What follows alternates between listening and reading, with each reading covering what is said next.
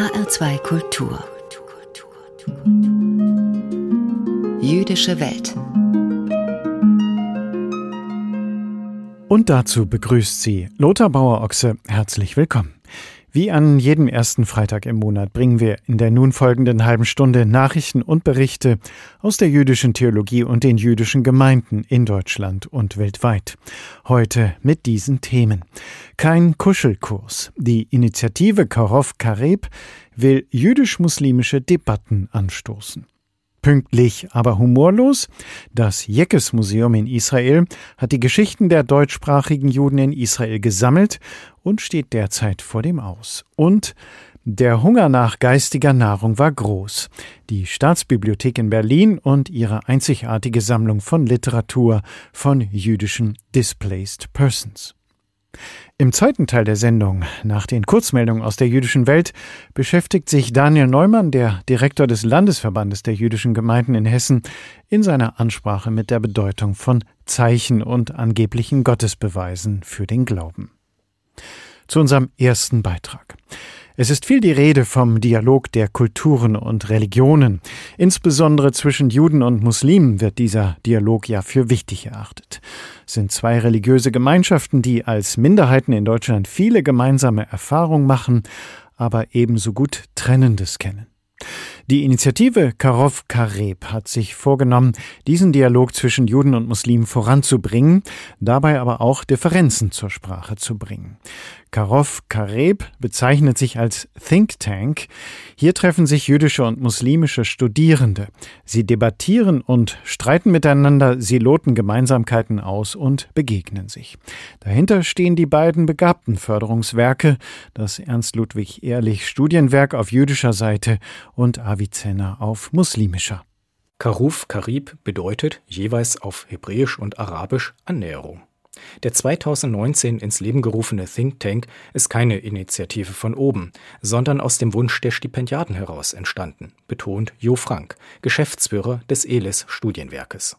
Wir vermeiden das Wort Allianzen in letzter Zeit, weil wir immer stärker dazu übergehen, zu schauen, wo es gemeinsame Tätigkeitsfelder gibt und wo auch nicht. Uns scheint da der Begriff der Bündnisse etwas stärker tragfähig zu sein. Karov Karib kann dann eben als Plattform für gemeinsames Handeln eine wichtige Rolle spielen in konkreter, zielgerichteter Zusammenarbeit. Doch wie lässt sich Dialog in der Praxis gestalten? Die bei Herder erschienene Handreichung Und endlich konnten wir reden will all jenen etwas an die Hand geben, die den vielbeschworenen Dialog mit Leben füllen wollen. Eine Gebrauchsanweisung über die Möglichkeiten verschiedener Dialogformate, über die Schwierigkeiten und Besonderheiten, die im jüdisch-muslimischen Gespräch zu beachten sind. Es muss klar sein, worüber man miteinander spricht, über Feste, Bräuche, Traditionen oder politische Konfliktthemen. Schließlich, auch das gehört zur Gegenwart jüdisch-muslimischer Gesprächsformate, muss die Frage der Sicherheit vor Ort geklärt werden. Es gebe nicht die eine jüdische oder muslimische Erfahrung, sondern eine Vielzahl an Perspektiven, sagt die Politologin Sonja Uertani, Mitherausgeberin des Handbuchs. Es geht uns nicht darum zu sagen, das Judentum spricht mit dem Islam oder umgekehrt, sondern die Vielfalt sich auch bewusst zu machen und gleichzeitig auch zu erkennen, dass es jüdische und muslimische Menschen sind, die aufeinandertreffen, aber die auch gleichzeitig ganz viele andere Aspekte ihrer Persönlichkeit und Identität mit in diesen Dialog bringen. Schwierige, auch schmerzhafte Themen wie der Umgang mit Antisemitismus oder der Nahostkonflikt sollten dabei keineswegs umschifft werden. Zwar gibt es auf beiden Seiten Vorbehalte, mitunter auch aggressive Ablehnung. Doch die Wahrnehmung eines konfliktbeladenen Verhältnisses von jüdischer und muslimischer Gemeinschaft in Deutschland sei eher eine Projektion von außen, meint Elis Geschäftsführer Frank. Es sei keineswegs das Charakteristische, zumindest nicht mit Blick auf die akademische Jugend. Konflikte, so fordert er, sollten miteinander ausgehandelt und nicht über Bande gespielt werden. Es gehe schließlich auch nicht darum, bei strittigen Themen unbedingt auf Konsens zu setzen. Anstatt die Konfliktfelder auszusparen, gehen wir sie deshalb auch frontal an. Der Nahostkonflikt, Antisemitismus, antimuslimischer Rassismus, das alles sind einige Themen, die Konfliktfelder darstellen können, die in einem vertrauensvollen Rahmen aber produktiv behandelt werden können. Wenn wir möchten, dass es einen offenen, produktiven Austausch unter Jüdinnen und Musliminnen gibt, darf der Dialog eben nicht in Begegnungskitsch verfallen, sondern muss die Konflikte ernst nehmen zwischen beiden Communities, muss aber auch Aufklärungsarbeit leisten. Dafür brauche es jedoch, so formuliert es die Koordinatorin des Thinktanks Karuf Karib, Rachel de Boer, sogenannte Safe Spaces, sichere Rückzugsorte, in denen Jüdinnen und Muslime untereinander ins Gespräch finden können. Die Idee des Thinktanks ist es eben, dafür Räume zu finden, Dialog ehrlich zu führen, Dialog auch gerade nicht als Kuschelkurs zu betrachten, nicht als gegenseitige Bestätigung von den vielen Gemeinsamkeiten, die man hätte, sondern so wie eigentlich immer im Leben Konflikte als das zu betrachten, was einen weiterbringt, wenn man sich gemeinsam mit ihnen beschäftigt. Karov Kareb, ein sogenannter Think Tank, will den jüdisch-muslimischen Dialog unter Studierenden voranbringen. Im Herder Verlag ist gerade eine erste Schrift dieses Projekts erschienen unter dem Titel Und endlich konnten wir reden, eine Handreichung zu jüdisch-muslimischem Dialog in der Praxis. Carsten Dippel hat uns das Projekt vorgestellt. Sie hören HR2 Kultur mit der Sendung Jüdische Welt. Im Norden Israels gab es 30 Jahre lang ein Museum, das die Geschichte der rund 80.000 deutschsprachigen Juden in Israel, der sogenannten Jekes, dokumentierte. Derzeit aber steht die einzigartige Sammlung vor dem Aus. Die Erben des bisherigen Mäzens haben ihre Finanzierung eingestellt. Die Museumsleitung ist auf der Suche nach einem neuen Investor. Igal Avidan berichtet. Rund 80.000 deutschsprachige Juden sind nach 1933 ins Land Israel geflohen, damals noch Palästina. Ihre deutsche Sprache und Kultur behielten sie aber in ihrer neuen Heimat bei und wurden deswegen verspottet, auch aufgrund ihres hohen Bildungsgrades, ihrer Pünktlichkeit, Naivität und Humorlosigkeit. In einem Witz unterhalten sich zwei deutschsprachige Zuwanderer in Israel. Das war schlimm heute in der Bahn. Mir war ganz schlecht, weil ich mit dem Rücken zur Fahrtrichtung saß. Warum hast du dein Gegenüber nicht gebeten, den Platz mit dir zu tauschen? Aber dort saß doch keiner. Die deutschsprachigen Juden wurden als Jekes verspottet, vielleicht weil die Männer auch in der sengenden Sonne Jacken trugen. Ruti Orfek, die als Kind mit ihrer Familie aus Österreich kam. Jecke war einmal ein Schimpfwort. Ein Jecke zu sein war etwas bisschen Komisches in diesem orientalischen Staat wie Israel damals. Rudi Offek leitete 30 Jahre das Museum der deutschsprachigen Juden im Norden Israels. Auf 400 Quadratmetern erinnerte das Haus an die Leistungen deutschsprachiger Juden, auch beim Aufbau Israels. Man fand hier Bücher des Philosophen Moses Mendelssohn in der Erstausgabe und seltene Fotos von Albert Einstein. Fast alle Exponate wurden von Verwandten gespendet. Roti Offek erzählt von einer älteren Israelin, die viele deutschsprachige Bücher brachte. Und am nächsten Tag hat sie mich angerufen und hat gefragt, vielleicht hast du Interesse an der Totenmaske von Elsa Lasker-Schiller? Und ich habe gesagt, ja sicher, die Totenmaske von Elsa Lasker-Schiller, die haben wir hier. Gegründet hat das Museum 1971 der pensionierte Lehrer Israel Shiloni. Er hatte früher an der Philanthropienschule der israelitischen Gemeinde in Frankfurt am Main unterrichtet.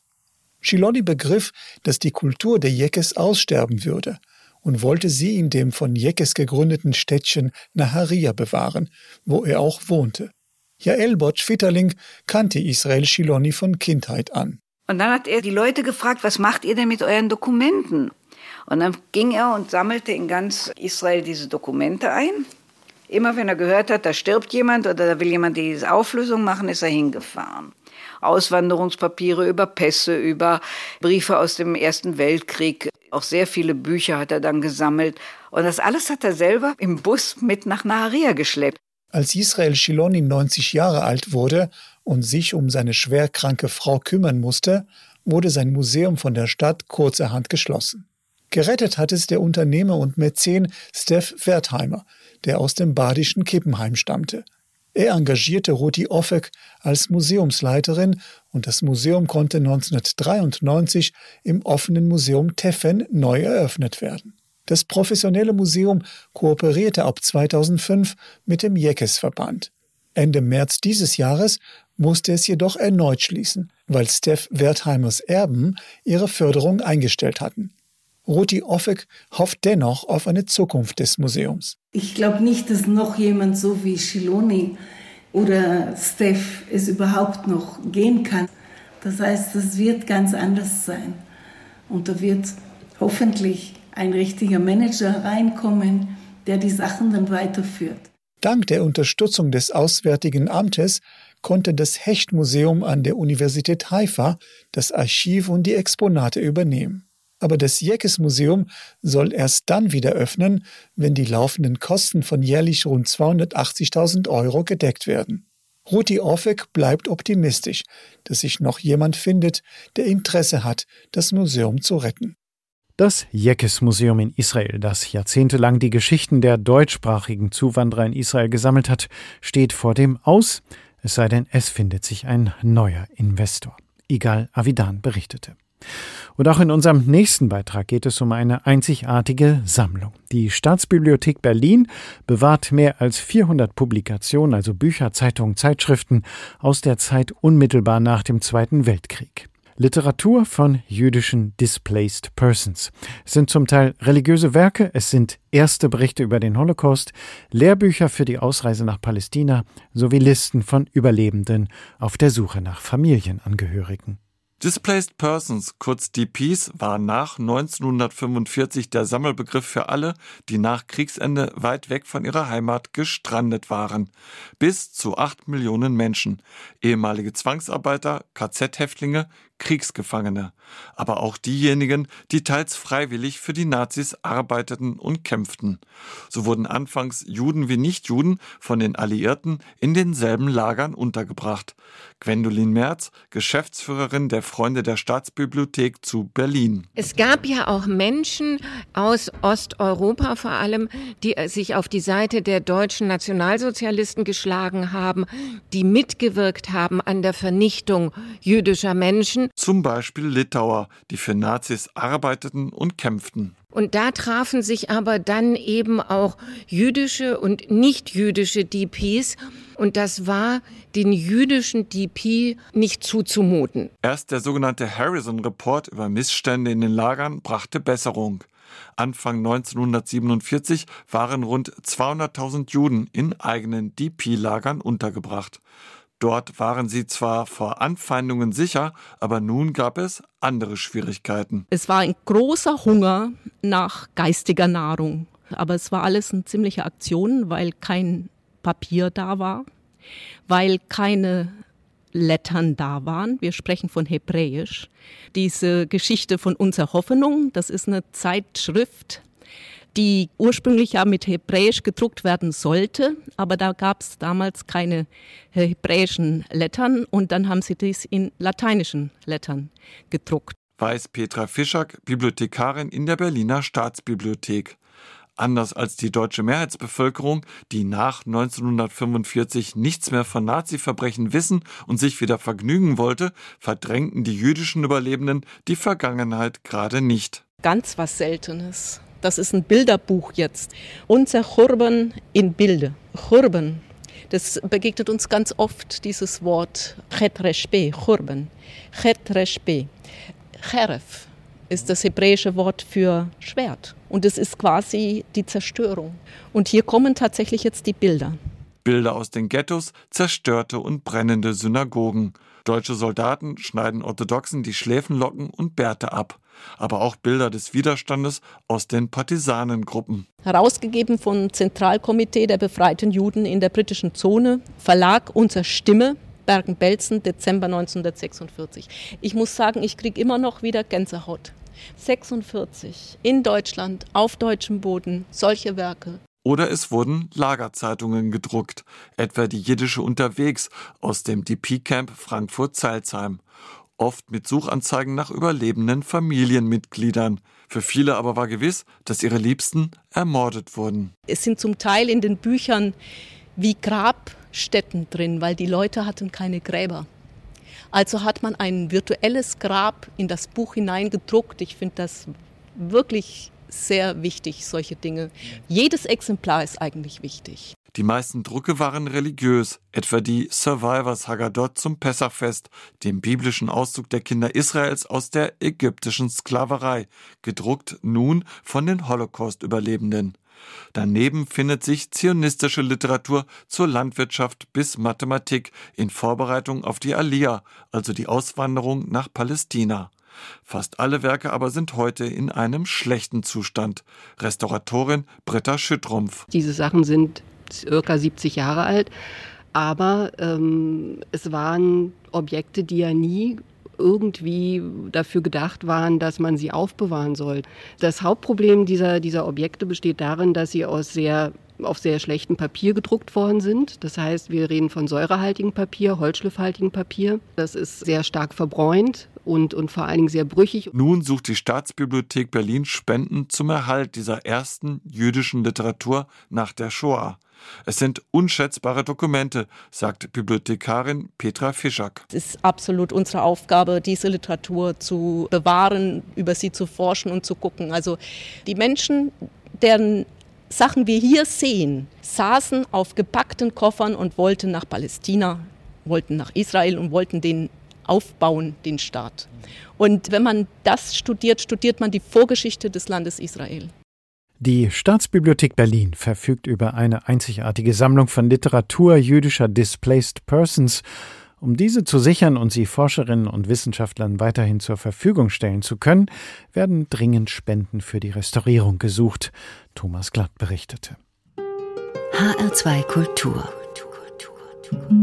Nachrichten aus der jüdischen Welt. Heute von und mit Karina Dobra.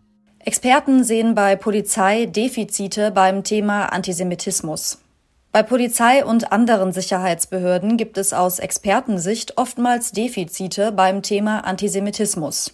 So fehlten beispielsweise Kenntnisse über jüdisches Leben sowie das Fachwissen, im Fall von Straftaten ein antisemitisches Motiv zu erkennen, sagte der Geschäftsführer des Bundesverbandes der Recherche- und Informationsstelle Antisemitismus Benjamin Steinitz auf einer Online-Diskussion des jüdischen Ernst Ludwig Ehrlich Studienwerks.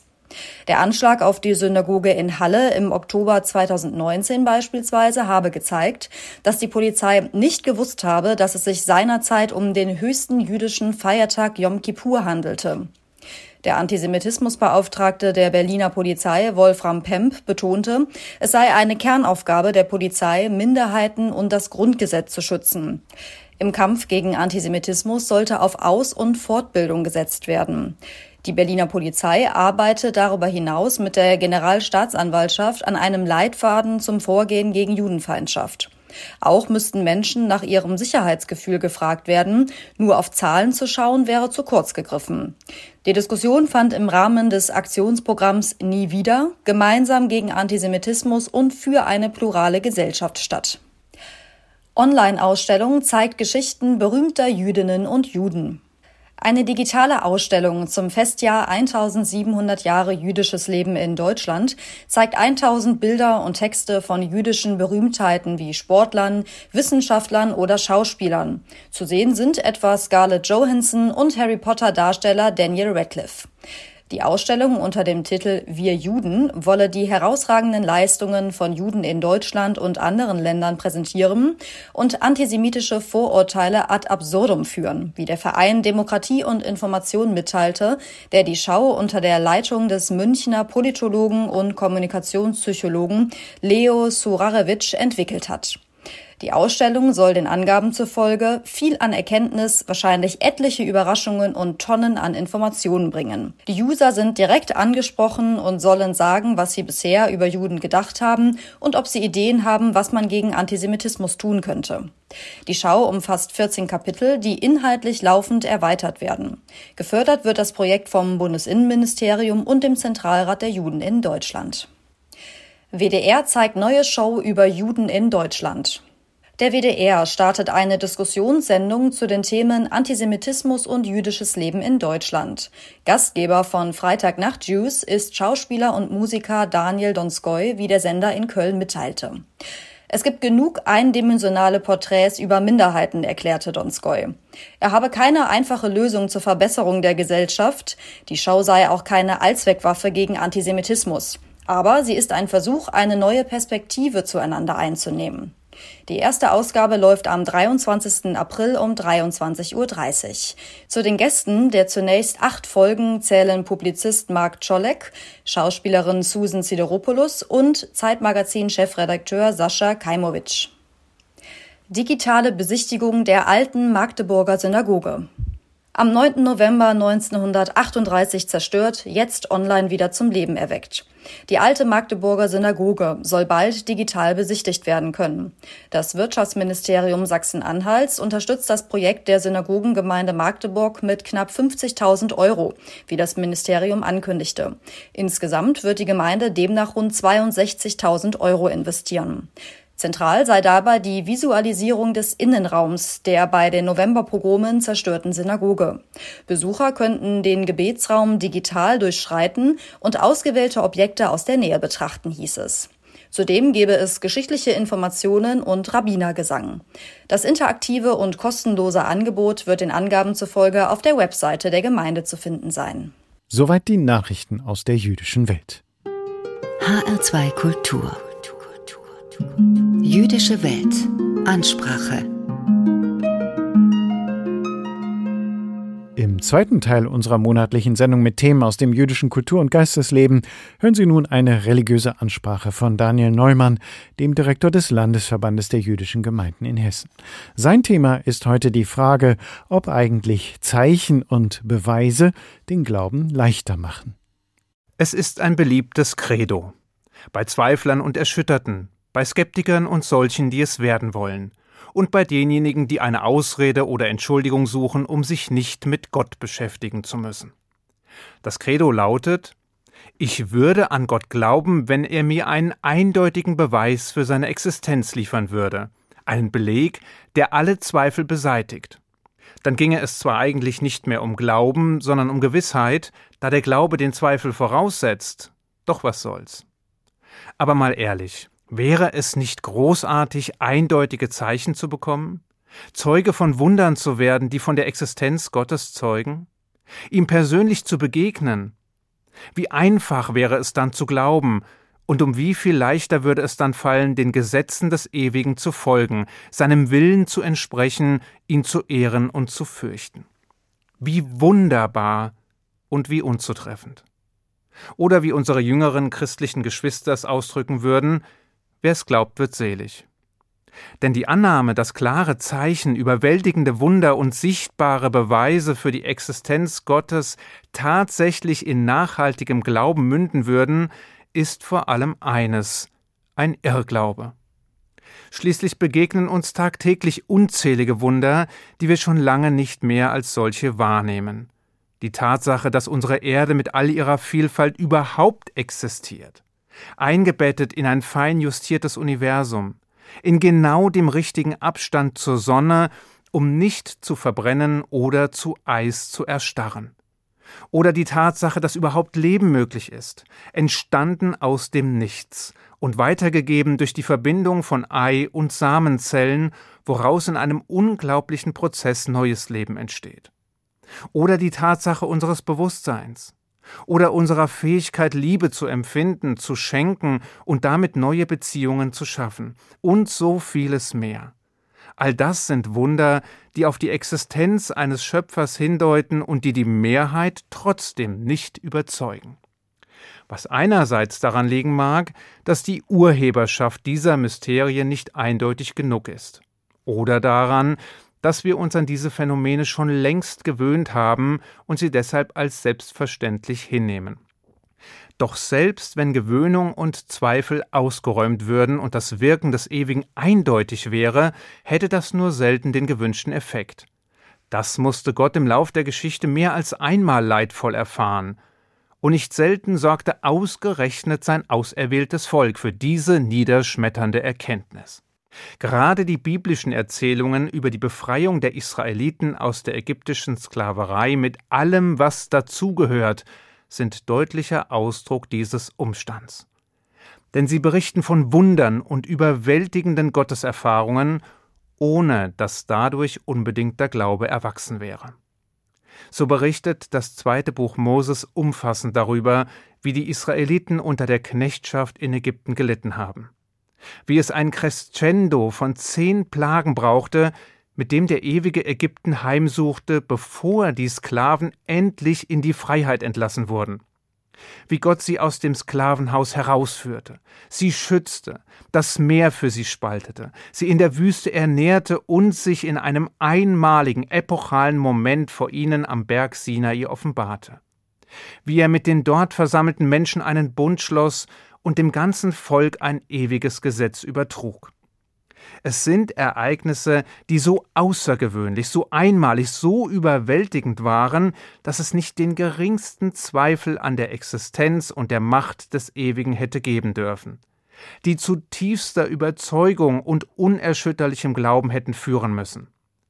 Theoretisch zumindest. In der Praxis allerdings geschah etwas anderes.